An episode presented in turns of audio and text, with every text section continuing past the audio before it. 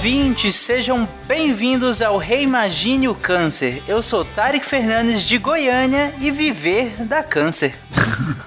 Olá pessoal, aqui é o Marcel falando de Paris, onde costumo refletir sobre minhas chances de ser acometido por câncer, já que trabalho no mesmo prédio que Marie Curie trabalhou, né? cara, é, é, é, meio dual trabalhar. Fica longe da gaveta dela, cara. Fica longe da gaveta. Fica longe da gaveta. Tá certo. Aqui quem fala é Yara, de Jabuticabal, São Paulo. E se você viver o suficiente, você vai ter câncer. Olha só. É. Aqui é Gabriel falando de Salvador, Bahia. E aos ouvintes fumantes, não é nada pessoal, gente. Bem colocado. Bom, de Rondonópolis, Mato Grosso, aqui é André Bach e hoje é dia de aplicar os conhecimentos do SciCast de epidemiologia, só que no câncer. Sim, inclusive foi milimetricamente pensado para sair antes desse para que todo mundo tivesse a base teórica para esse episódio. Perfeitamente. Isso que é planejamento. Isso boa. que é planejamento. Você está ouvindo Reimagine o Câncer, um podcast com apoio da Novartis.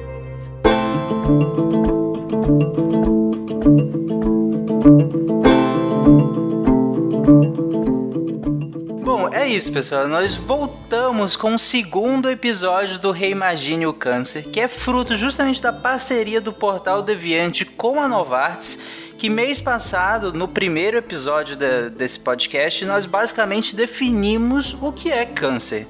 Né? Mas seguindo na intenção tanto da Novartis quanto do Portal Deviante, que é de justamente destrinchar o câncer, de derrubar desinformação, mitos diversos, nós vamos falar sobre a epidemiologia do câncer.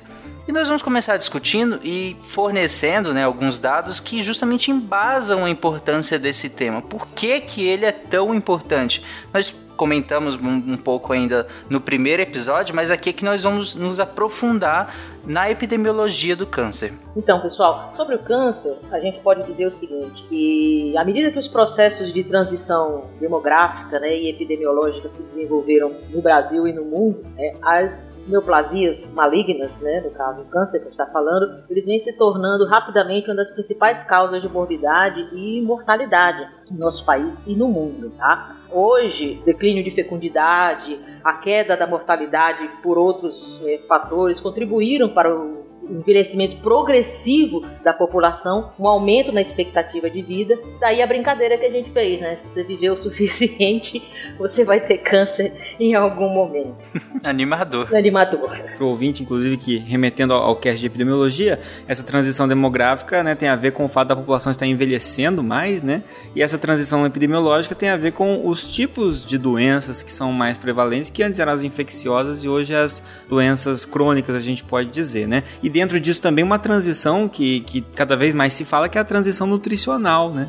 que a gente tinha uma, uma, um tipo de alimentação e a gente tem modificado nossa, nossa, nossa alimentação. Isso a gente vai ver nesse cast que influencia diretamente também, né? Muito, muito, exatamente. Houve uma queda na mortalidade pelas doenças infecciosas e parasitárias, né? Ao mesmo tempo que se aumentou né, é, a proporção de mortes atribuídas a doenças cardiovasculares, causas externas, causas violentas, né, que a gente vê, e as neoplasias malignas. Isso a gente vê no mundo inteiro. A urbanização né, é, é, é, é do mundo também, né, as pessoas migrando do campo para a cidade, isso implica em mudanças de hábitos alimentares, exposição a uma série de outros, outras substâncias e outros fatores nocivos, também acabam contribuindo para esse aumento né, das neoplasias malignas como causa né, da, da, de morte e mortalidade na população, não só no Brasil, como, como mundial. Como é, é, você mesmo falou, as mudanças no estilo de vida e no ambiente, que também vem dessa urbanização, dessa, dessa mudança dos hábitos da população, desenvolvimento socioeconômico, industrialização, etc. Tudo isso contribui para o aumento do risco de câncer na população. Inclusive, nós vamos ver mais para mais adiante que, assim, em países em desenvolvimento, em que as causas é, infecciosas e parasitárias ainda são importantes, você vê que existe um tipo né, de câncer que é mais prevalente. Muda quando você vê para países mais industrializados e mais urbanizados, em que os tipos de cânceres mais comuns já são outros, né, em consequência desse estilo de vida diferente. É, eu acho que, inclusive, uma coisa importante citar é que no Brasil, como a gente tem uma grande desigualdade social, é, a gente tem é, populações diferentes, desiguais, é, passando por transições desiguais também. Então, parte da população pode estar morrendo ainda por, por doenças parasitárias, né, ou infecciosas em maior quantidade, mas já existe uma outra parte da população que está morrendo mais por câncer, né? E dentro de tudo isso a gente tem a, a epidemiologia para mostrar para a gente, né, esses números. Exatamente, a gente vê dentro do Brasil mesmo como Marcos falou, diferenças nas regiões. Né? Região sul-sudeste, com uma urbanização, uma industrialização maior, há uma prevalência maior de determinados tipos de câncer, enquanto na região norte, que tem uma industrialização menor e uma população mais exposta né, a, a, a, fatores mais naturais, entre aspas, né, essa população tem um outro tipo de câncer e a, tem ainda essa população na transição, que está exposta às duas coisas.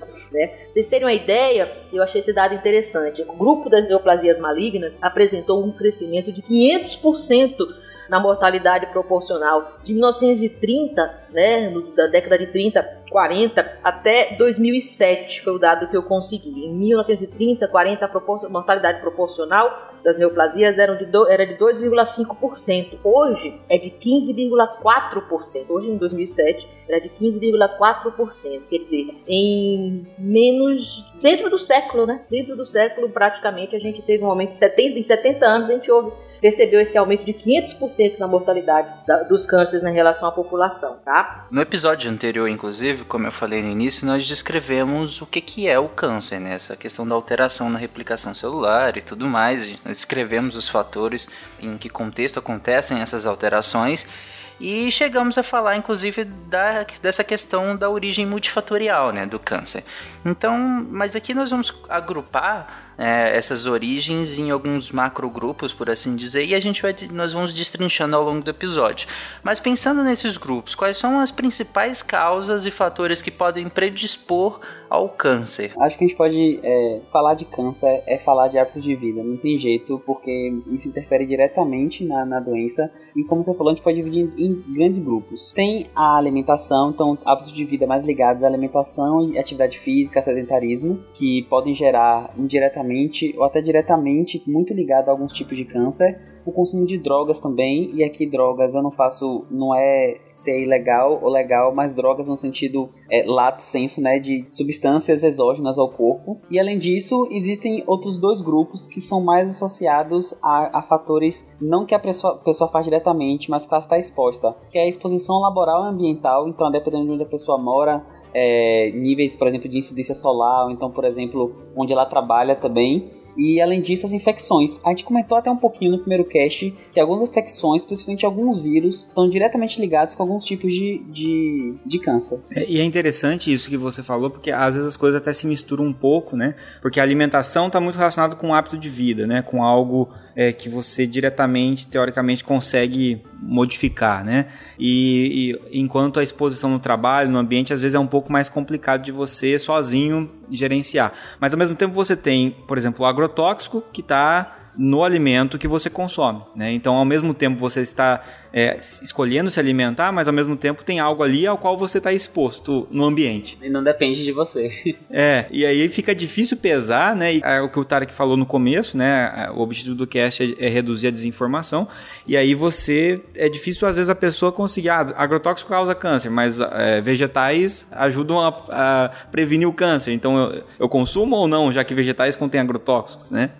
É, eu achei um número interessante aqui que tanto complementa o que o Gabriel falou inicialmente e, de certo modo, também o que o, André falou agora, em relação ao que a gente pode fazer, né? Tem coisa que realmente não tem como, como a questão laboral, mas algumas coisas dependem da gente. E de acordo com o Cancer Facts and Figures, que é um relatório anual publicado pela American Cancer Society, um estudo deles mostrou que ao menos 42%, que é quase metade, de todos os novos cânceres que vão ser diagnosticados nos Estados Unidos nesse ano, que é quase 800 mil, eles são potencialmente evitáveis. Isso inclui 19% de todos os cânceres causados pelo cigarro, 18% causados por uma combinação de excesso de peso, sedentarismo, excesso de consumo de álcool e desnutrição. Daí eles também falam de câncer causado por vírus, como vocês já falaram, que tem a questão que através da vacina e mudanças de hábitos também podemos prevenir, né? Então, assim, metade quase de todos os cânceres que vão ocorrer em 2019, há coisas que dependem da gente, não beber em excesso, excesso de peso, nutrição e tal, a gente conseguiria evitar. E ainda tem mais coisa, porque exames de rotina ajudam bastante também, né? Eles permitem detecção é, de lesões pré-cancerosas, então você consegue remover antes que se torne câncer, e também diagnosticar precocemente, né? No caso de câncer de mama, próstata, pulmão, entre fumantes, né? E assim por diante. Então, assim, é uma doença, eu acho que eu gostei desse número e achei importante citar, porque o câncer é uma doença que assusta muito, né? A pessoa pensa, ah, eu tive câncer, acabou, todo mundo vai morrer de câncer e tal. Mas mudança de hábito, que é o que vocês estavam falando mais recentemente, é importante e influencia bastante. Uhum. Tem uma, uma, uma agência, Agência Internacional de Pesquisa do Câncer, que ela justamente tem um ranking que classifica substâncias, né? E aí isso corrobora muito o que o Marcel acabou de falar em questão de ser evitável ou não, porque o grupo 1 dessa, desse ranking da Agência Internacional de Pesquisa do Câncer, que ele é justamente dos agentes que são carcinogênicos a humanos. Ou seja, a gente, nós já temos evidência suficiente para dizer que aquele agente de fato é carcinogênico. Ele pode sim causar câncer diretamente em seres humanos. E quando a gente pega exemplos desse grupo 1, desse ranking, é tabaco, tabagismo, e aí passivo, ativo, é, be bebida alcoólica, o HIV, carne embutida, radiação solar. Então a gente consegue claramente ver que é evitável, né? Pelo menos grande parte deles. E essa questão do cigarro, né? Até no começo falaram que não era pessoal, mas eu acho que falar de câncer e não falar de cigarro é impossível. Tem um vídeo que eu inclusive vi no site do Deviante porque alguém comentou comentou. E eu posso até colocar o link depois na, na nesse podcast que vocês quiserem. Que ele é, é, bem interessante porque é um cara que ele viajou o mundo inteiro para vários e vários lugares, buscando o local mais radioativo. E nessa Sim. brincadeira, ele foi inclusive lá no prédio, perto da minha sala, visitar a sala de Marie Curie. Mas depois ele viajar o mundo inteiro, foi a Chernobyl, vários cantos. No final, todo mundo fica de queixo caído, porque ele fala que o local mais radioativo não é nenhum lugar que ele visitou, é o pulmão de um fumante. E aí ele Nossa. mostra lá os quantitativos e realmente a quantidade de radiação ionizante que tem no pulmão de um fumante é um negócio assim, absurdo. Então, mesmo que você tirasse as outras coisas que nós sabemos que faz mal, só a questão da radiação já é quase bater o martelo que a pessoa vai ter câncer. Uhum. O, o cigarro a gente vai falar um pouco, né? eu falei que não é pessoal, porque assim, o cigarro ele tem é, vários jeitos diferentes de causar câncer. Tem a parte química, tem a parte térmica, tem a parte de radiação. É um combo. É uma promoção, como diz o outro, tem tudo. Bom, nós falamos até agora do, do, dos principais grupos, né, macrogrupos que nós consideramos que podem ser, podem causar câncer, né, ou popularmente dar câncer. Inclusive nós vamos destrinchar melhor mais para frente esse dar câncer, né, o que que é dar câncer, popularmente falando. É, mas vamos destrinchar um pouco o panorama do câncer pelo mundo, que eu acho que fica interessante para dar dimensão disso. Exato. O câncer no mundo, né, as doenças, chamamos de doenças e agravos não transmissíveis, elas já são hoje responsáveis pelo adoecimento e óbito da maior parte da população do mundo. Em 2008, estima-se que 36 milhões dos óbitos, ou seja, 63%, ocorreram em consequências dessas doenças e agravos não transmissíveis, sendo que as doenças cardiovasculares são as mais, mais, mais comuns, as mais prevalentes, 48%, e o câncer logo em seguida com 21%. Em 2012, ocorreram 14 milhões de casos novos de câncer 2012, perdão, sendo 8,2 milhões de óbitos. Né? Há um discreto predomínio do sexo masculino, 53%, tanto na incidência né, e na mortalidade também, 57% né, dos homens. De um modo geral, né, as taxas de incidência elas foram observadas em países desenvolvidos, as maiores taxas de incidência, né, América do Norte, Europa Ocidental, Japão, Coreia do Sul, Austrália e Nova Zelândia, como a gente falou, países que são mais industrializados, urbanizados, e taxas intermediárias são vistas na América do Sul e na América Central, no leste europeu, uma parte do sudeste asiático, incluindo aí a China, e as menores taxas nos países menos industrializados, menos urbanizados, grande parte da África, no sul e no oeste da Ásia, aí incluindo a Índia também. Acho que isso é muito importante frisar de novo que a gente falou lá no começo, tem tudo a ver com essa transição demográfica, Exato. epidemiológica que a gente falou. Então não é assim, nossa, vamos, né, eu vou morar na África porque na África não vou pegar câncer. Não é isso é que você morar na África, provavelmente, graças às condições locais lá, infelizmente, a chance de você morrer mais cedo, provavelmente, e de outras coisas, talvez seja mais alta. Não dá tempo de ter câncer. É. Parece estranho falar assim, mas é só um jeito de, de simplificar. É que você não chega na idade que possa, eventualmente, estar mais exposto, ou então tem um tempo de exposição maior a fatores que possam predispor o câncer. Exato. É, e em relação a isso, né, de morrer antes de ter câncer, é, alguns dos ouvintes devem saber que também existe o câncer pediátrico, né? Que é um câncer que acomete uhum. crianças e jovens adultos. Só que ele é absurdamente raro, né? né? Por exemplo, para esse ano para os Estados Unidos, a previsão deles é que dos 1,7 milhão de novos casos, 0,6% vai ser de câncer pediátrico.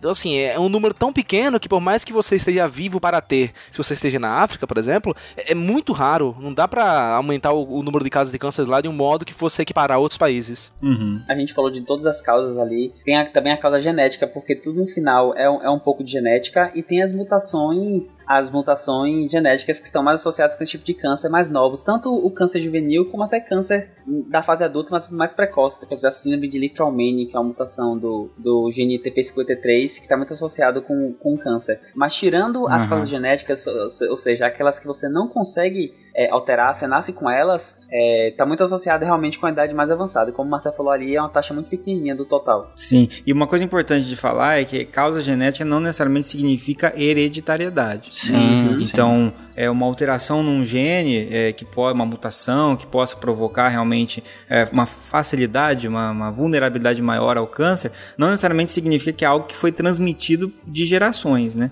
Então, quando a gente fala que tem causas genéticas mais ambientais, e aí a pessoa fala, ah, mas eu não tenho caso de câncer na família, não quer dizer que ela está então livre é, exatamente de ter um câncer, porque não necessariamente ela vai herdar algo, mas ela pode ter uma mutação simplesmente, né? Ou uma alteração, um polimorfismo aí. Né? O contrário contrário não é verdadeiro. Então, assim, se você tem caso na família, aumenta o risco para você, mas não ter, não também diminui a zero. Uhum. Isso, exatamente isso. E quanto mais tempo você viver, maior a chance de ter.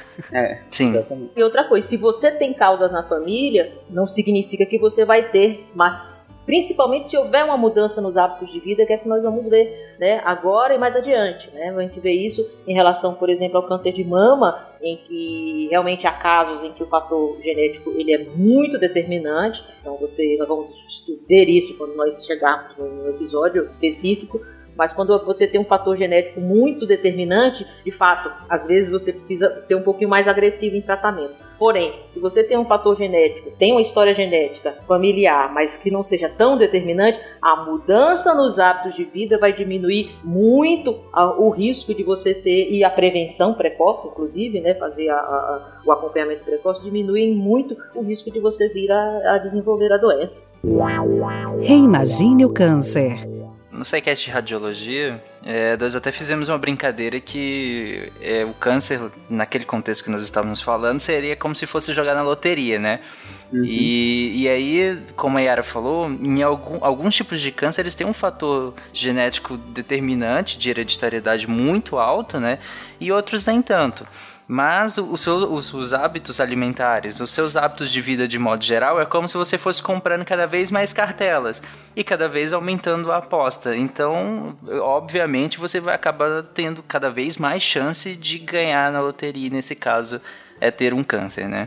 E como metáfora, acredito que funcione bem. Sim, e aí dentro disso a gente consegue classificar então os fatores de risco e fatores protetores, é, modificáveis e não modificáveis, né? Então a genética estaria dentro dos não modificáveis por enquanto, né? Sim, sim. E o André falou bem que esses fatores genéticos não, não querem dizer necessariamente hereditários, até porque no, no nosso SciCast que nós falamos sobre os primeiros anos de vida e sobre a questão da gestação, gente, nós falamos muito sobre a influência do ambiente no ambiente gestacional, né? No intrauterino, né? Dentro do, da, da, do útero, por, por assim dizer é, todos os fatores que, que acontecem externamente, eles também podem influenciar lá dentro, inclusive várias coisas que a mãe, no caso, consome ou entra em contato, que acaba influenciando e pode gerar esse tipo de problema, né? E que não necessariamente é hereditário, não é uma coisa que veio dela ou da família dela, mas que ela se expôs a isso e acabou gerando essa alteração, né? Uhum. E era você falou você, tipos de, de cânceres mais incidentes? Vamos lá. Então, o que a gente vê? Nos, nos países desenvolvidos, perdão, mais industrializados, a gente vê tipos de câncer associados à urbanização. Os mais frequentes são pulmão, próstata, a mama feminina, no caso, o cólon e reto. Nos países de baixo e médio desenvolvimento, é, naquelas, naquelas populações em transição, como o Bato falou, a alta ocorrência de tipos de câncer mais associada a infecções. Câncer do colo do útero, de estômago, de esôfago, câncer de fígado. No mundo, o câncer de pulmão, com 1,8 milhão né, de casos, é, é, o mais comum, seguido de mama, 1,7 milhão, intestino, 1,4 milhão e próstata. 1,1 milhão. Nos homens, os mais frequentes foram pulmão, próstata, intestino, estômago e fígado. Nas mulheres, as maiores frequências são encontradas em mama, intestino, pulmão, colo do útero e estômago. No início, quando nós começamos a falar sobre a questão da incidência no mundo, nós chegamos até a citar a questão das doenças cardiovasculares e tudo mais. Isso me lembrou um, gráfico que nós recebemos lá no, no grupo de, de, patronato do SciCast, que eu achei muito interessante sobre como que as pessoas pesquisam, como que a mídia a, anuncia isso e como de fato é a, as questões da, da, das doenças. Então, os dados são de 2016, é muito legal esse gráfico, eu vou deixar ele no, na postagem desse episódio. Mas, rapidamente, a principal causa de morte nos Estados Unidos em 2016 foi doenças cardíacas, né? E se, seguido logo a, atrás por câncer, que é 29,5%, e doenças cardíacas seria 30%. Então, bem ali próximo, né? Mas, quando a gente vai olhar é, o que que as pessoas, o que que os americanos, no caso, que pesquisam nos Estados Unidos, o que que eles pesquisam na internet de doenças, a maioria esmagadora é de câncer. Doenças cardiovasculares, só para vocês terem noção, uma pesquisa só, só 2% pesquisam por isso. A maioria esmagadora, que é 37%, pesquisa por câncer. E, então é interessante como o câncer ele gera esse, esse medo né, da população de modo geral e não injustificado, né, porque ele é a segunda causa de morte é, da sociedade como um todo. É, só para complementar, a, a, o que a mídia mais noticia de morte é terrorismo e homicídios, né? E, e, câncer fica só em 13%, comparado com terrorismo de 35%. É, talvez da questão é, violência entre, entre violência e saúde, a mídia noticie, noticie mais violência, porque talvez é venda mais, talvez. Com mais a, choca, mas né? Dentro, mais chocar. Choca mais, exato. Mas dentro daí das doenças, eu acho que daí o câncer é o, é o campeão né, de, de é... vendas aí. Não, e, e, incrível que, que até essa série de casts vai ajudar com isso, mas tem pessoas que nem falam a palavra câncer. Não é incomum Sim. a gente achar paciente Sim. que fala assim, doutor, eu tô com aquela doença, ou então minha mãe teve aquela doença. Tem medo até de falar, parece um pouco Voldemort, né? Ou, ou fala CA, né? Às vezes fala, tô com CA. Tá com CA, parece meio Voldemort, assim, sabe? Tem medo de falar uhum. o nome, uhum. porque é uma coisa Sim. que choca e as pessoas têm muito câncer como aquilo que pegou, morreu, já foi, não tem mais jeito. É, estigmatizou como, é, como muita coisa, né? Como, como hanseníase já foi, né? É, como a AIDS, né, também. Tuberculose. E a gente precisa realmente tirar esse, esse tabu, porque quanto mais a gente fala, mais a gente divulga, mais a gente relata os casos, mais a gente quantifica, mais a gente avança também no entendimento da doença e consegue é, mais formas de, de controlá-las, ou se não for curar, mas aumentar a sobrevida dos pacientes. De principalmente rastrear mais precocemente, né? De achar Sim. antes da doença tá, tá espalhada. É, perfeito. E era, a perspectiva no Brasil, o panorama no Brasil é muito diferente do resto do mundo? Não, não é tão diferente não. No Brasil, uh, nós temos uma população, um, uma população de transição, né? Nós temos partes, o Brasil muito amplo, muito grande, né? Então nós temos uma, uma diferença entre as regiões. Então nós temos população tanto muito urbanizadas como uma população nem tão urbanizadas. Assim. A incidência de câncer no Brasil, o INCA, né, que é o Instituto Nacional de Combate ao Câncer, ele tem uma, nós deixamos até um link, né? Nós fizemos essa, essa tiramos esses dados de lá, em que eles fizeram uma, uma, estimativa para o biênio 2018-2019 de 600 mil novos casos de câncer, né? No Brasil para cada ano. E isso eles não contam o câncer de pele, não maligno, que seria o não melanoma, né? Que seriam cerca de 170 mil casos novos, tá? Para homens, o câncer de próstata no Brasil é o mais comum, 31%, pulmão, depois intestino, estômago e câncer de cavidade oral. Para mulheres, mama, intestino, colo do útero, pulmão e tireoide. Não é muito diferente em relação à lista né, de incidência do mundo. O que a gente vê que cai, que cai bastante do Brasil, o pulmão sai do primeiro lugar, muito até que por mais que aqui exista ainda o hábito de fumar, ela é muito reduzido em, em, relação aos outros países. E aí você vê que ele sai do primeiro lugar, como está bem ligado ao cigarro. O, o que é um, é um mérito que a gente pode dizer aí do, de ações, né? Já há muito tempo que o INCA vem desenvolvendo em conjunto com com outros órgãos de saúde é, para tentar combater né, a questão do tabagismo. Né? E isso é algo que a gente precisa é, manter e não, e não reduzir. Né? É, nós estabelecemos bem como política pública né, o combate ao, ao tabagismo e funcionou muito bem né, é, a nível nacional, uhum. né, várias medidas. Né? Atacamos a propaganda, o preço, tudo. Tudo. O Brasil tem uma das legislativas né, anti-tabaco mais rigorosas né, é, do mundo. Eu tenho amigos. Uh, uh, europeus e eles reclamam. Não pode fumar no aeroporto? Não, filho, não pode. Se quiser fumar, vai lá para fora. No Brasil, cogitou-se a proibir transmissão de Fórmula 1 devido à propaganda do Malboro nos carros de corrida e aquele Malboro passando ali na tela várias uhum. vezes. Uhum. É, mas se a gente pegar, acho que se, se, eu não me engano, década de 80, mais ou menos, que as propagandas eram extremamente agressivas, né? Era, elas criavam um, um modo um de vida, sabe? É quase como as propagandas de cerveja, né? Hoje em dia. Isso. Elas isso. associavam modos de vidas, assim, estriônicos com o consumo de cigarro e eu acho que foi bem interessante como o Brasil enfrentou isso e isso refletiu muito nos dados, né? É, mesmo que, que nós não tenhamos os dados específicos, digamos que não tenhamos os dados específicos de câncer de pulmão no Brasil, mas quando a gente compara, é, eu digo se não tenhamos exatamente, mas quando a gente compara com o resto do mundo, vê claramente como o Brasil conseguiu enfrentar isso muito bem, né? Essa questão do, uhum. do, do cigarro e, e como isso refletiu nos números de câncer de pulmão. Sim. Tanto que, que o maior aqui, diferente do resto de parte do resto do mundo, é próstata, né? Que aí é uma outra questão que nós temos que enfrentar, que envolve masculinidade e tudo mais, para também conseguir reduzir esse número, né? Uma coisa interessante também aqui, só para a gente é, ver essa diferença que a gente vem insistindo em relação à industrialização, à urbanização, a hábitos de vida ver no mundo em relação às mulheres. Nós temos mama, tanto no Brasil quanto no mundo, em primeiro. Depois nós temos intestino, que é um câncer que tem um componente genético bem prevalente, é bem importante, é um fator determinante.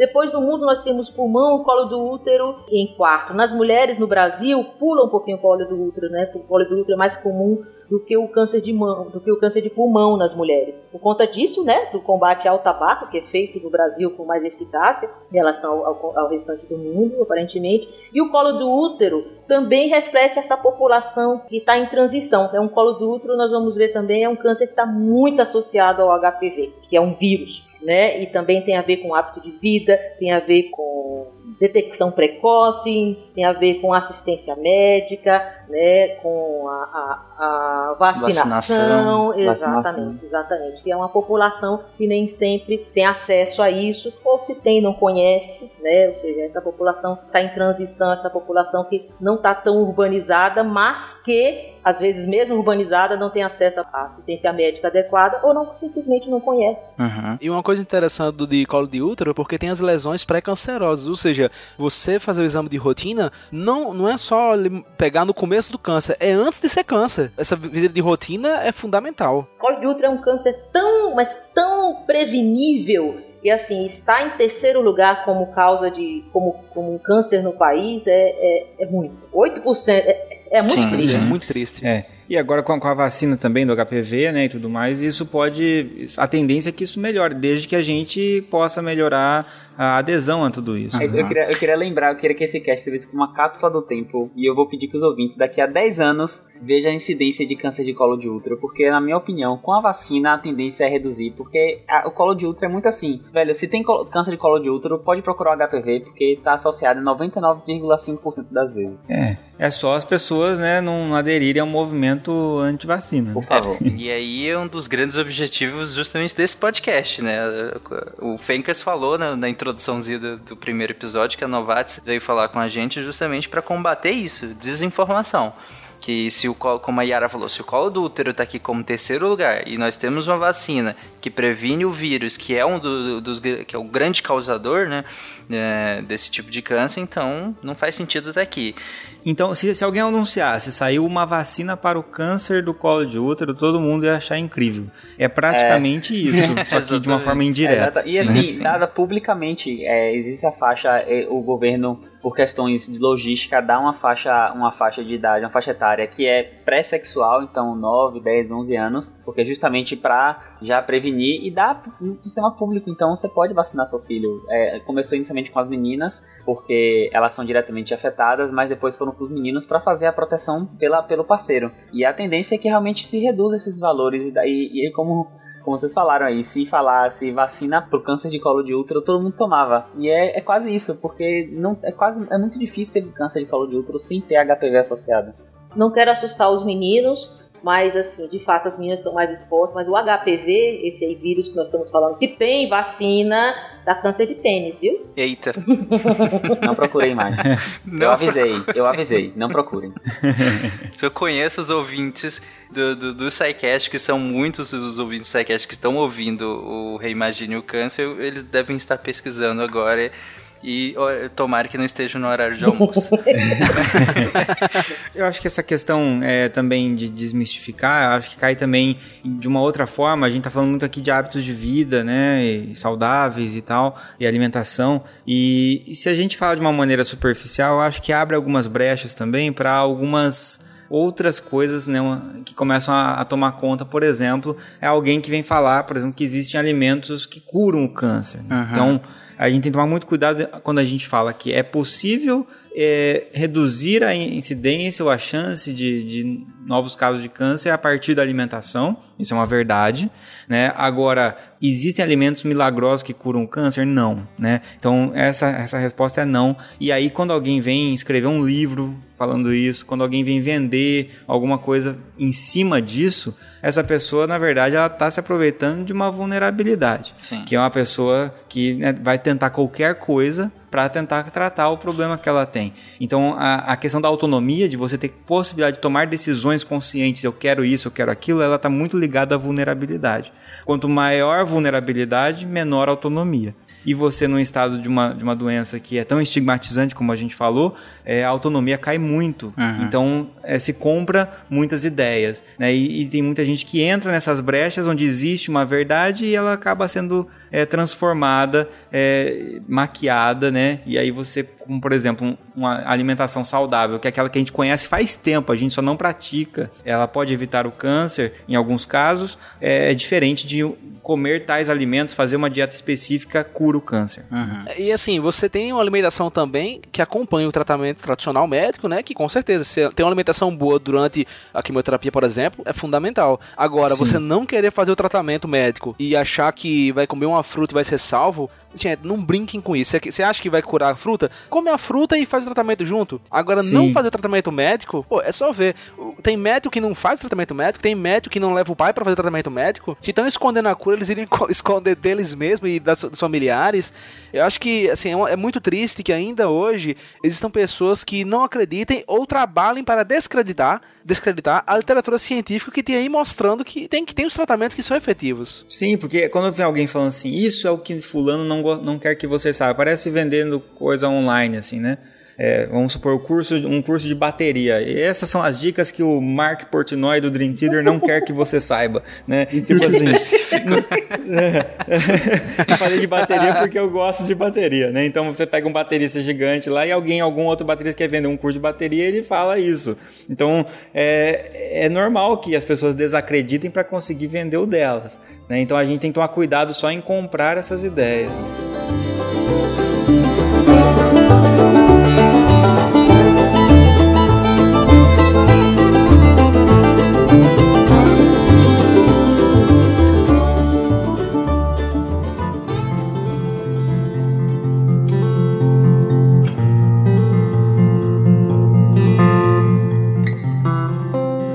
Justamente esse gancho que, que o Bach deu, de questões de hábitos de vidas e determinantes do câncer, né? Porque é comum a gente falar que o câncer é uma doença pleomórfica, complexa, mas o que, que é isso? O que, que é o câncer ser uma doença pleomórfica e como que os hábitos de vidas entram nessa questão?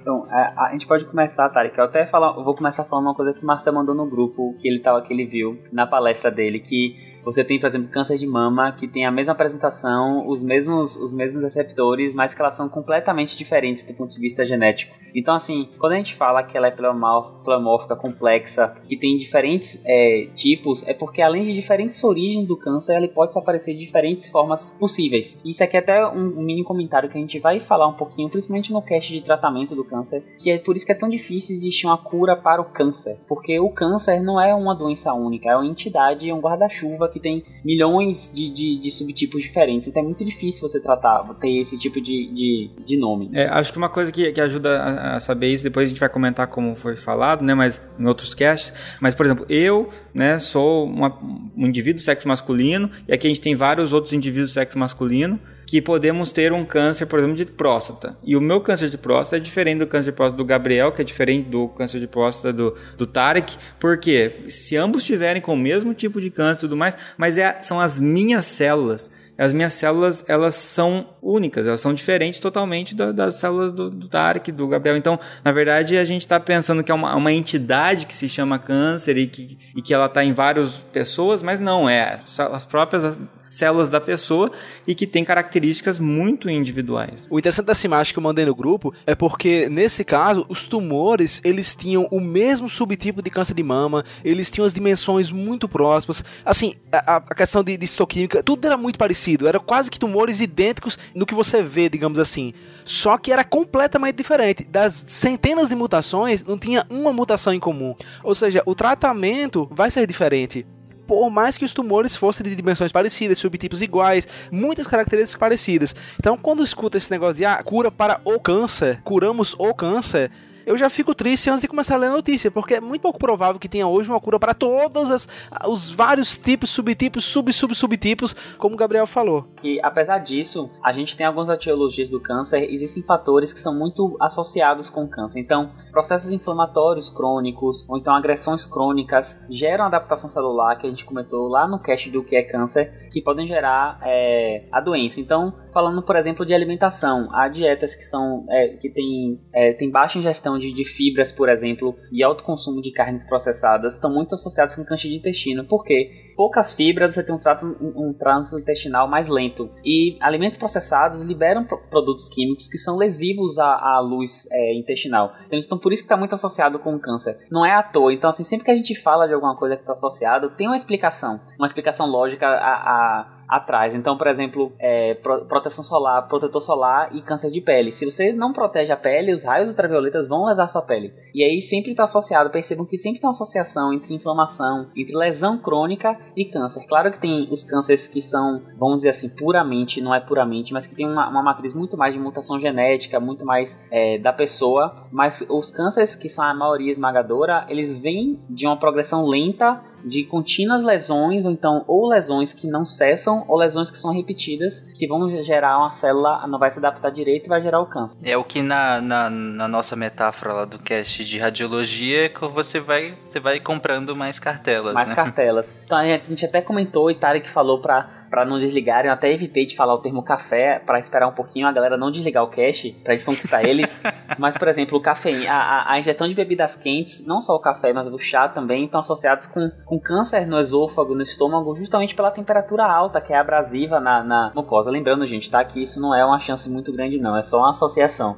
É, só para manter, manter os ouvintes aí. E aí eu acho que é uma coisa que é importante e tem tudo a ver com o que o Tarek falou acho que foi o Tarek que falou, sobre a questão né, de países onde a incidência, por exemplo, as maiores causas de morte são, por exemplo, doenças cardiovasculares e câncer, né?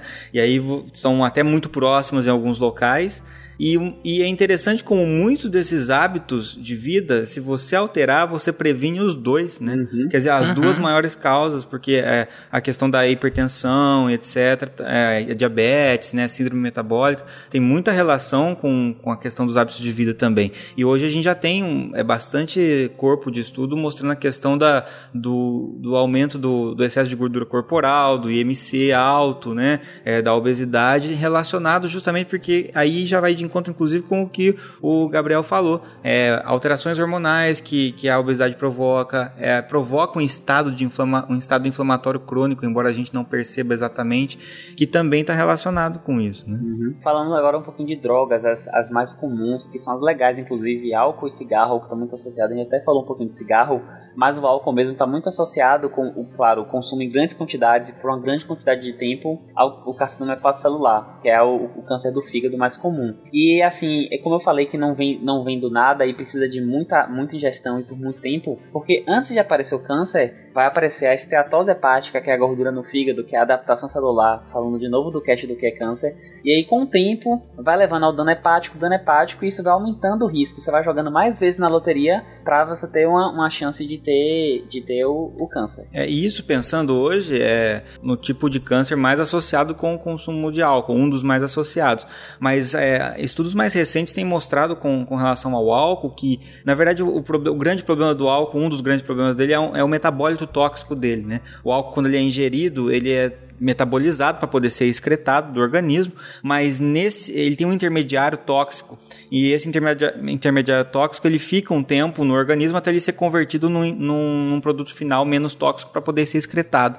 Então, esse intermediário tóxico, que é um aldeído, né, ele, é, ele acaba podendo se acumular no nosso organismo, inclusive quando a gente sente a ressaca né, e alguns efeitos bem, bem desagradáveis do álcool, está muito relacionado com o acúmulo dessa substância. E algumas pessoas têm maior quantidade de enzimas, então veja a genética aí, né, capaz de biotransformar isso mais rápido, de metabolizar mais rápido, eliminar mais rápido, e tem gente que elimina de maneira mais lenta. E essas substâncias têm sido estudado e têm mostrado alguns indícios de que essa substância também tem um potencial então carcinogênico, poderia contribuir também para outros tipos de câncer, indicando que talvez também para o álcool a gente possa acabar chegando no ponto do, da, da frase célebre, né, que é não existem níveis seguros de consumo desta substância. Né? Que hoje até a gente né? coloca um, um, trecho de, de 40 gramas é, de média para você ter um risco mais elevado, mas esses são só cortes epidemiológicos baseados em estudos retrospectivos. Você não tem uma correlação tão, como você falou agora, para ter um nível seguro, uma evidência segura celular, assim, não é? Sim. Para quem não ouviu o SciCast de epidemiologia, nós temos um estudo epidemiológico retrospectivo, ou seja, pegou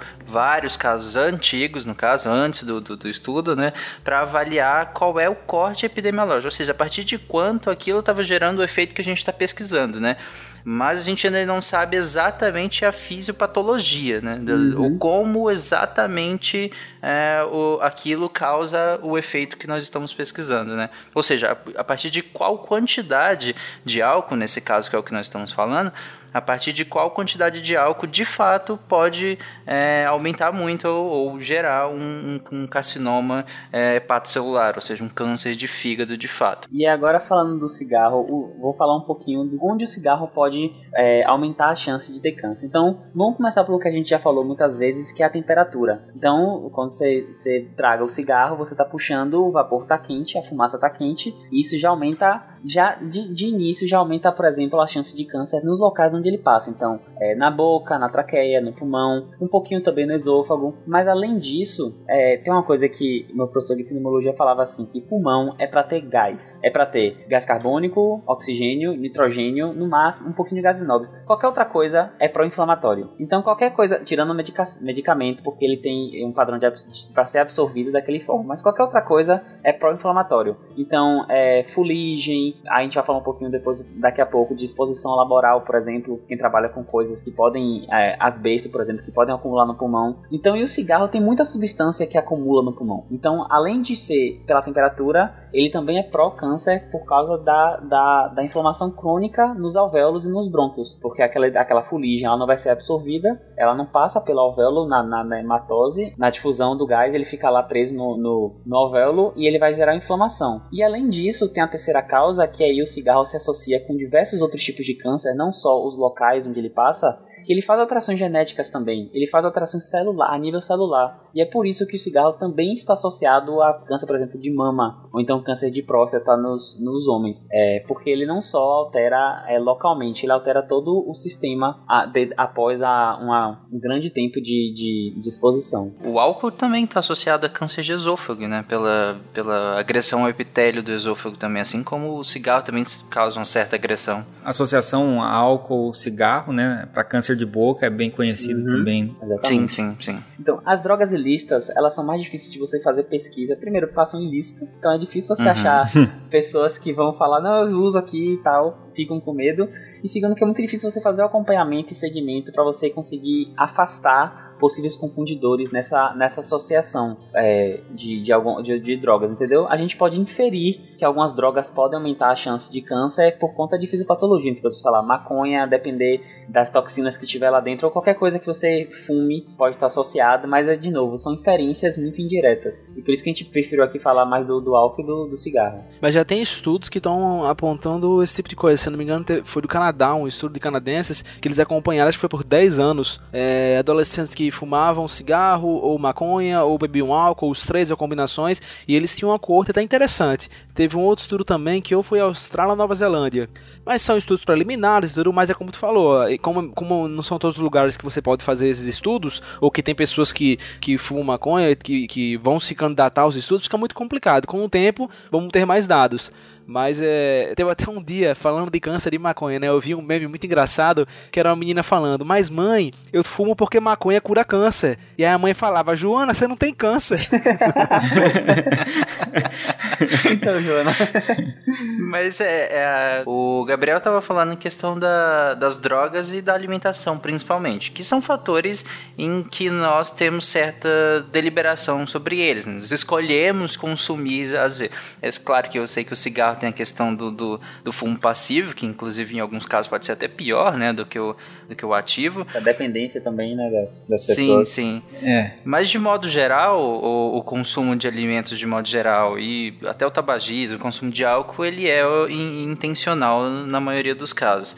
E, mas tem um outro tipo de, de, de, contato que nós temos com substâncias que são também muito danosas, que são também muito cancerígenas, em que muitas vezes é, que está alheio à nossa vontade, né? Porque depende do nosso ambiente de trabalho ou até de vivência, né? Uhum. É, então a, a exposição laboral, que é a do trabalho, então do lugar que você está mesmo ambiental, ela interfere muito. Então, é, Yara até falou um pouquinho do, de pessoas que vivem mais em cidades, ambientes mais industrializados, elas têm a ver uma exposição ambiental aí. Porque por mais que ela coma direitinho, se alimente direitinho, esse alimento pode, pode estar com mais carga de, de agrotóxicos, por exemplo, ou então tem mais poluição no ar, e a poluição no ar, de novo, pulmão só é para ter gás. Qualquer outra coisa é pró-inflamatório. Então você está cheirando ali fuligem e ali também pode gerar inflamação. E principalmente a exposição laboral, que às vezes a pessoa no trabalho ela mexe com, com produtos que são tóxicos diretamente, ou então estão expostos à radiação. Então tem o caso clássico do asbesto, que causa asbestose, que é uma doença pulmonar. É, o amianto também das telhas que antigamente tinham, quer dizer, eu não sei se, se em tese não deveria ter mais, né? As telhas à base de amianto, que também é bastante tóxico, e eles estão muito associados com câncer de pulmão, porque são, são produtos que você aspira, eles ficam no ar, na fuligem, é, você aspira eles e aí você tem, você tem a acumulação, inflama, processo inflamatório que aumenta o risco de câncer. Além disso, tem radiação, então é, profissionais que trabalham com radiação, seja na indústria grande ou seja no hospital, por exemplo, técnico de radiação, radiologista, ou o pessoal que está ali, a, a, incidência contínua de, de radiação está muito associado com doenças, com a incidência de câncer, por exemplo, doenças hematológicas, algumas leucemias estão associadas com a radiação, é, porque a, a radiação pode alterar, pode atacar a medula e interferir um pouco no processo de produção sanguínea. Além disso, indústria química de maneira geral, não vou, a gente não vai pontuar um por um, mas uso de, de é, contato com compostos químicos podem estar alterando, então, sei lá, compostos abrasivos à pele podem aumentar a chance de ter lesões, lesões de pele contínuas que podem aumentar a chance de câncer, mas isso varia muito de, de, de, de indústria para indústria, mas é saber que, a dependendo do lugar que você esteja, você está exposto a, a fatores que são mais de risco para ter a doença. O Marcel citou lá no início a questão do, do como é a discrepante, até pelo próprio mecanismo do câncer, a questão da diferença entre o câncer infantil, né, as neoplasias infantis e as de adulto, né, e como eu falei, até pelo próprio mecanismo de por que e como o câncer acontece, né, então é menos comum. E você estava falando da radiação, eu lembrei, e tá famosa agora, né, a série Chernobyl, da, da HBO, que aumentou muito o nível de câncer é, pediátrico na Ucrânia, né, e em regiões ali em volta, e é, coloca-se na conta do, do, do, acidente de Chernobyl. Né? Eu não estou com os dados em mão, mas eu vou deixar no post os dados certinhos. É, e uma coisa que a gente não citou daí como algo protetor também, né? E tá legal relacionado com hábitos de vida, mas a gente falou muito de alimentação, é, mas o exercício físico, obviamente, né? A gente não, não, não deu ênfase nele, mas cada vez mais o exercício físico também tem ganhado muita força na questão da prevenção de diversas doenças, não só do câncer e não só de doenças que a gente pensa, por exemplo, né, do corpo periférico, né? Mas até mesmo para alguns transtornos como a depressão Sim. e etc. É, e até mesmo para o Alzheimer, a gente tem aí algumas contribuições saíram recentes do exercício físico para a redução da chance né, do desenvolvimento do Alzheimer. Então acho que são. E, e cada vez mais a gente está descobrindo os mecanismos moleculares para isso. Então o exercício físico é, tem que ser cada vez mais também valorizado. Né? É, dor crônica também, né? Parece paradoxal. Você está com dor, fazer exercício físico, mas a depender e bem indicado com profissionais, um fisioterapeuta, um médico indicando bem corretinho, também pode ajudar na dor crônica.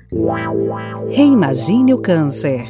A gente falou um pouco de exposição laboral e ambiental, mas tem também outros fatores que não dependem tão diretamente da gente assim, que são as infecções. Existem algumas infecções, e aí, majoritariamente, vírus. É, existem também, claro que é, fungos podem estar associados, bactérias, mas é porque esses vírus eles estão associados de uma maneira assim que quando você acha o câncer, a chance de você achar o vírus é muito alta. Então a gente tem o Epstein-Barr vírus, que é um vírus muito prevalente na população, então ele circula por aí. Ele também é associado com linfoma. Aí nessa hora você fica desesperado, meu Deus, eu vou ter linfoma. Então não é assim. O que acontece com ele é, apesar dele ser muito prevalente, ele está associado, por exemplo, é, com a mononucleose. A mononucleose pode ser causada ou pelo Epstein-Barr ou pelo citomegalovírus, que é a doença do beijo, não sei se, se alguém ouviu falar é, ele é muito prevalente, mas ele, o que acontece é, quando você tem um linfoma, existe uma grande chance de você encontrar o Epstein-Barr vírus, mas não, a, o contrário não é verdade. Então, a presença do Epstein-Barr vírus, é, na, assim, na população, não prediz um aumento da incidência de linfoma, porque não lembro agora as taxas exatas, mas assim, é mais de 20% da população pode ter já algum tipo de contato com infecção do, com Epstein-Barr. Então é uma coisa bem prevalente assim. É, outro vírus que é bem, bem prevalente, a gente já comentou um pouquinho, que é o, AB, o HPV, que é o papilomavírus, e ele está associado com o câncer de colo de útero, câncer de pênis e também de cavidade oral, porque existe o sexo oral. Então vamos ter cuidado, gente, onde vocês colocam a boca.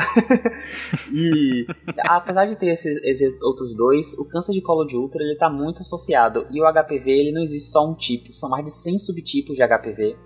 E a vacina, por exemplo, que o governo dá, ele cobre, se não me engano, são 7 ou 10 tipos, mas que são os tipos mais associados com a, o, a origem do câncer. Nem todo, nem todo subtipo de HPV está associado com uma lesão maligna. É, tem essa variação também, não, não é HPV igual a, a câncer. Você tem, tem os subtipos. Os subtipos mais prevalentes, quando presentes, a chance de gerar câncer de colo de útero é bem rápido e assim, é um processo rápido. Porque o câncer de colo de útero ele tem uma incidência, um pico de incidência com 25 anos, 26 anos. Então ele não demora muito para agir. Além disso, tem no fígado as hepatites, a hepatite B e a hepatite C, que estão associadas com a, o, o câncer no fígado. E aí é pelo mesmo mecanismo de lesão contínua. Então você está associado com alguns, alguns. Porque você não consegue eliminar o vírus, ele cronifica no seu corpo e ele vai causando lesões contínuas. A hepatite B, ele pode ou não cronificar, você tem uma chance de ainda de você não cronificar, mas o HCV ele realmente é crônico. É o C de crônico, você grava assim, porque o, a hepatite A é A de agudo e a hepatite C é C de Uhum. E aí. E a B é de mais ou menos. É, a B é de mais ou menos. e aí você tem. Você pode causar lesões, principalmente o, o vírus B, porque não só pela lesão crônica, mas também o, o, o vírus da hepatite B ele é carcinogênico na alteração genética. Então ele propicia a, a, o câncer pela mutação genética. E lembrando que existe vacina de hepatite B. Então se você não tem um esquema completo, é, tem um exame que a gente consegue ver se você está imunizado. E completem, gente, porque principalmente quem trabalha com sangue diretamente tem que estar tá imunizado para hepatite B. Porque é uma é, dessas, dessas infecções todas que pode pegar por sangue, é, a hepatite B é que pega com maior chance. Enquanto AIDS, por exemplo, você tem uma chance de menos de 1%, a hepatite B tem uma chance de mais de 5% de você pegar com pegar com, é, contaminação com sangue. Então, por favor, gente, se vacinem, é muito importante. Eu já tô vacinadinho. Espero que a área seja vacinada. e quem tiver contato diretamente com sangue, vamos se vacinar. Eu sou já há bastante tempo. Só uma observação: vírus B e o vírus C, especialmente o vírus C, existe uma epidemia no país, né, de vírus C e vírus B, a gente vê cada vez mais, tá? Por conta de, de que as pessoas se preocupam, ah, transmissão sexual, HIV e etc e tal e tal. O vírus B e o vírus C são muito mais fáceis de você pegar em manicure, que você vai lá em, né, com um alicate que não está bem esterilizado, até porque tem que ter uma técnica de esterilização muito específica e bem, bem, muito, muito, muito bem feitas para eliminar o vírus C. Então hoje a gente vê com muito mais frequência do que tinha, eu não tenho esses dados, provavelmente no, no cast específico sobre isso a gente vai falar, mas existe uma, uma, um grande aumento da, da incidência de, de, das hepatites virais e com isso uma, uma chance muito maior dessas as pessoas desenvolverem câncer de fígado. Então precisa vacinar, como o Gabriel falou, e não só por uma questão de que pode desenvolver câncer, sim, mas assim, a hepatopatia crônica, né, causada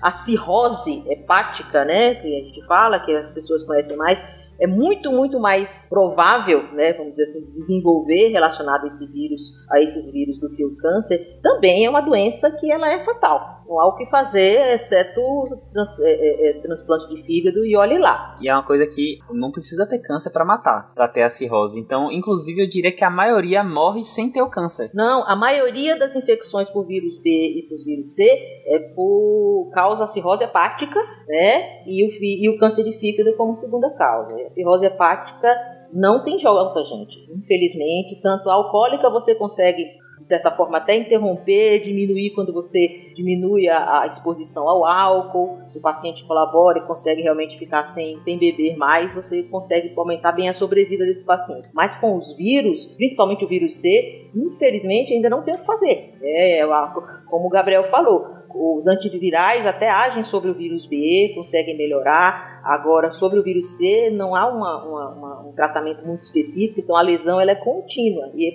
cirrose hepática, hepatopatia crônica viral é muito grave, é muito grave. Uhum. E, e, como você falou, é uma dica, uma dica para quem quer fazer, gente, se vocês forem no manicure, forem na manicure, pedicure, que seja, usem, o seu, usem suas Exato. coisas, comprem o seu, seu kitzinho e leve, porque porque assim, por mais que você procure saber se no lugar tem autoclave, porque é o método correto de fazer a esterilização com, auto, com autoclave, se não for com autoclave não resolve, não adianta fazer qualquer outra coisa, você não sabe se vai ser bem executado, se está sendo bem feito. Então, use o seu kitzinho, porque assim, mesmo que não esteja esterilizado, assim, a gente recomenda que você limpe o seu kit, mas é uma auto-infecção, entendeu? Você, você já tem as suas coisas. Então, use seu kit, seu alicate, sua tesourinha, sua pinça, até pinça, gente. Use tudo seu. É barato, compre e deixe seu kit. Quando você for, você dá e ela usa o seu kit. Se for para pegar aqui, pega coisas que você já é. tem. Mas, é, inclusive, vocês citaram a questão das infecções virais e é muito interessante também o contexto do HIV nisso, né? É, no início, principalmente, da doença, quando ainda não sabia muito bem o que era o HIV, uma das, um dos fatores que ajudou a, a detectar né, um, um certo padrão entre as pessoas infectadas era o surgimento de tumores, né? E então muito associado aos tumores devido à imunossupressão. Nesse caso, a imunossupressão é, deixando o organismo não só aberto a, a, infecções, mas também a uma chance maior de desenvolver tumores, né?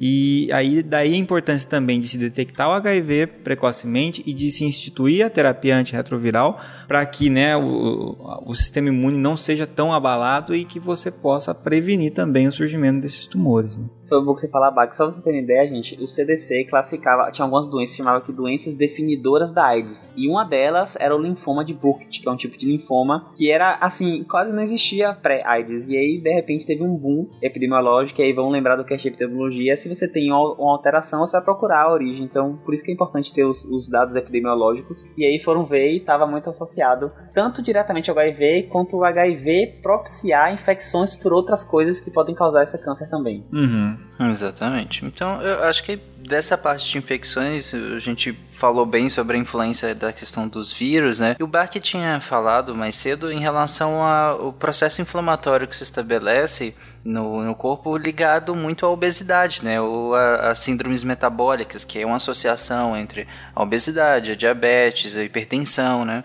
E, e, como que o processo inflamatório pode influenciar? É claro que a gente não vai descrever exatamente né, tudo que funciona, mas de maneira geral, como que o processo inflamatório pode influenciar na, na carcinogênese? O processo inflamatório, ele sempre que a gente fala de inflamação, a gente fala de morte celular, e fala de recuperação celular. Então, o que, acontece na inflamação? Você tem lá um sofrimento por algum motivo, e aí chama o sistema imune. Fala assim: olha só, tem inflamação aqui. E você tem interleucinas e citocinas que mediam esse processo inflamatório que eles é, acabam propiciando, além da morte celular, aumenta o, a taxa de, de recuperação do, do, tecido, que é o turnover, porque se morre célula, precisa crescer célula. Então, o processo inflamatório, ele, até, ele age, em duas vias que são carcinogênicas. O primeiro é o processo inflamatório por si só, as interleucinas elas estão associadas, o estado pró-inflamatório está associado com o surgimento de câncer, o surgimento de, de mutações e de neoplasia, e além disso, se não for por essa via, a, a inflamação acaba propiciando que uma resposta tecidual de aumentar o turnover celular e você acaba gerando células mais rápidas. E aí, se a gente lembrar do, do cache de o que é câncer, a adaptação celular, se você está jogando, se você está criando é, células mais rápido, você está jogando na loteria mais vezes na semana. É como se você jogar, em vez de você comprar vários bilhetes, você compra um bilhete hoje e compra um bilhete amanhã, porque você não deu tempo de, de, de, de jogar e você está jogando todo dia. Então o processo inflamatório ele age nessas duas, dessas duas coisas. E também acho que a gente pode, pode fazer talvez um, uma comparação como uma, uma, uma, fábrica, né? Vamos pensar que é uma fábrica de. Vamos pensar em um aparelho celular, já que a gente tá falando de célula, vamos pensar em celular. Daí. Então, aí você está fabricando muitos. Você tem, tem uma fábrica lá que está fabricando celulares. Tem lá o padrão dela de fabricação, tem um controle de qualidade normal dela ali, e sempre tem um número X de defeito ali, mas são poucos. E aí, de repente, essa fábrica é obrigada a fabricar muito mais rápido, dobrar o turno de trabalho e fazer sair mais celular porque precisa mais, entregar mais, a demanda aumentou. A chance de você ter erros nesse processo, de você ter né, uma, uma, maior dificuldade do, do controle de qualidade conseguir barrar essas falhas, é, isso acaba diminuindo. Então você acaba tendo uma chance maior de ter celulares com defeitos, né?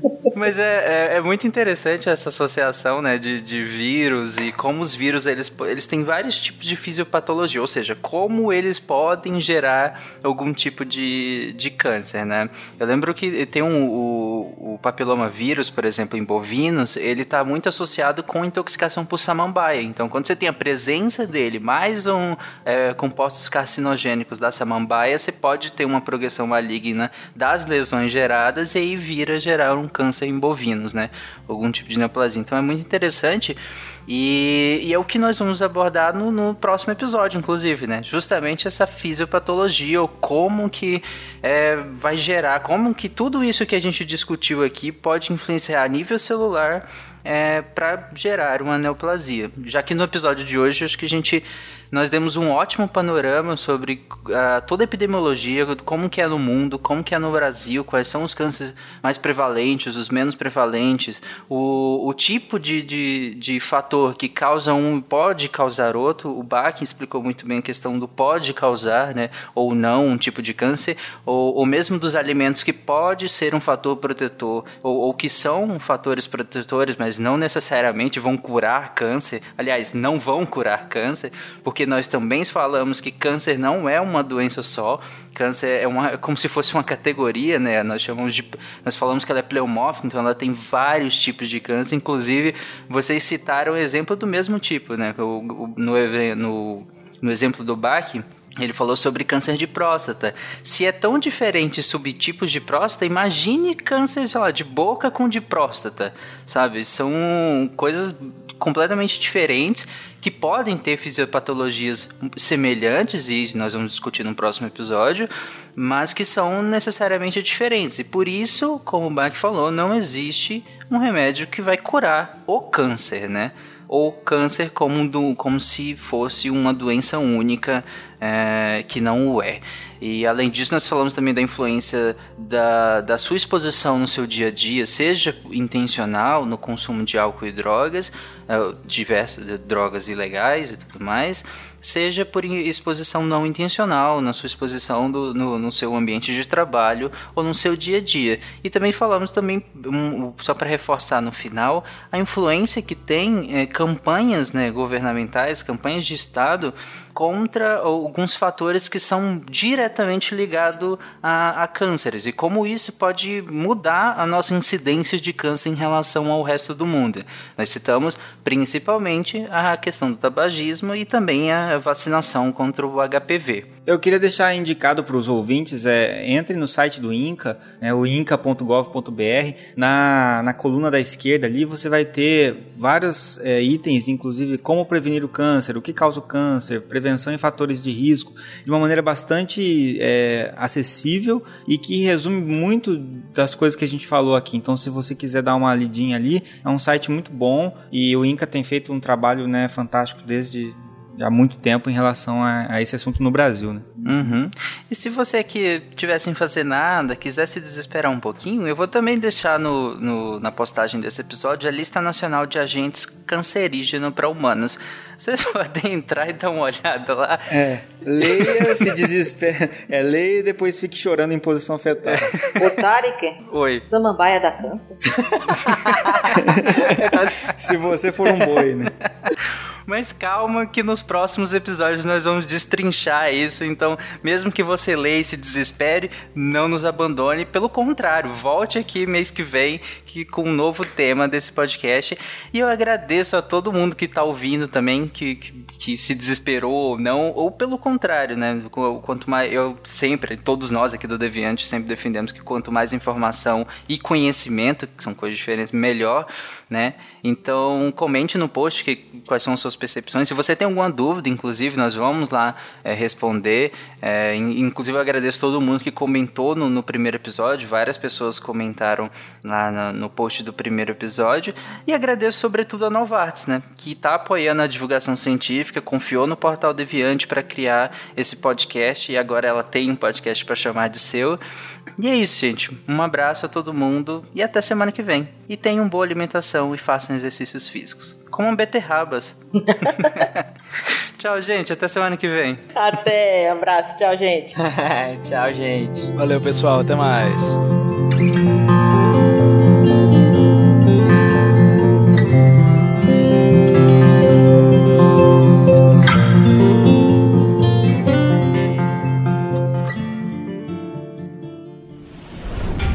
Este programa foi editado por Tapcast. Edições e produções de podcast.